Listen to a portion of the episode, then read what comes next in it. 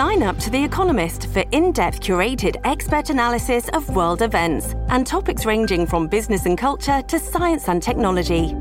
You'll get the weekly digital edition, online only articles, curated newsletters on politics, the markets, science, culture, and China, and full access to The Economist Podcast Plus. The Economist is independent journalism for independent thinking. Go to economist.com and get your first month free.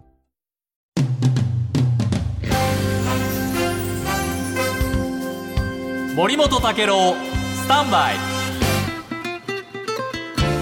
おはようございます。TBS アナウンサーの土井敏之です。おはようございます。遠藤康子です森本武郎さん今日はお休みということになりました、はい。あの森本武郎さんのご家族にコロナの陽性の方が出たはい。ということで、武郎さん自身はお元気ええ。で陰性でもあるということが分かっているんですがあの時にね、ええ。発症が遅れてくるっていうこともある。そういうリスクを考えて一応万が一ということで、今日はお休みということになりました。武郎さん自身はお元気ですのでどうぞ皆様ご心配なく。はい。おそらくこのリスクを避けてというのはあの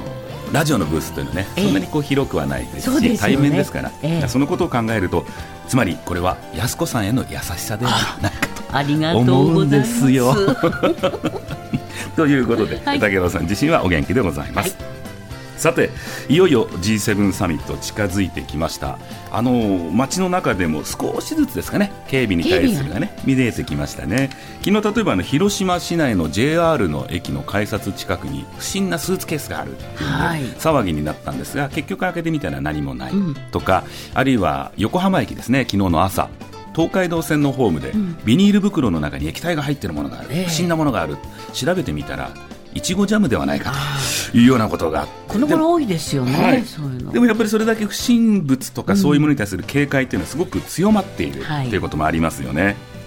それだけ警備には真剣ということなんですが、そういう警備者を一番今頭を悩ませているのがローンオフェンダーというのが朝日新聞に出ていました。はい。ローンオフェンダーってローンっていうのは単独のって意味で、はい。オフェンダーっていうのが攻撃者とか違反者って意味なんですね。このローンオフェンダー対策っていうのが今一番大変だということなんです、このローンオフェンダーの犯罪として知られているのがあの和歌山市の演説会場で、岸田総理に爆発物を投げた、はい。あの事件あれがちょうど4月15日で、昨日で1ヶ月だったんですね、その時のこう木村容疑者、今まだあの供述していなくて、だんまりということなんで、詳しいことはわからないんですが、今日毎日新聞には、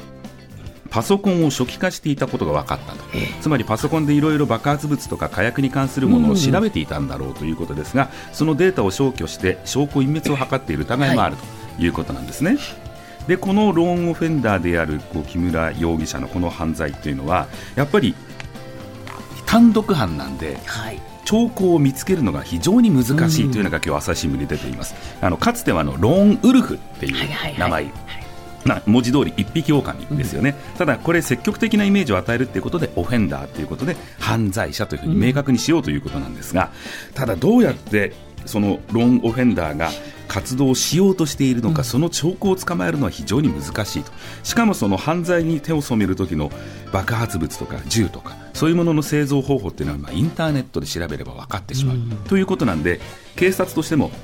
そのインターネット上に有害な情報が載ってないか、違法な情報が載ってないか、こういう監視も強化しているし、書き込みっていうのも情報を集めるということなんですが、膨大な情報量があるんで、はいこれの中から本当に何が必要なのっていうのを見つけるのは難しいし、警察幹部もたとえ犯行を予告するような書き込みがあったとしても、その内容と実際に行動するかどうかは一致しない。はいですから書き込んでいるからこう調べようってわけにもいかないというこういう難しさがあるということなんですね。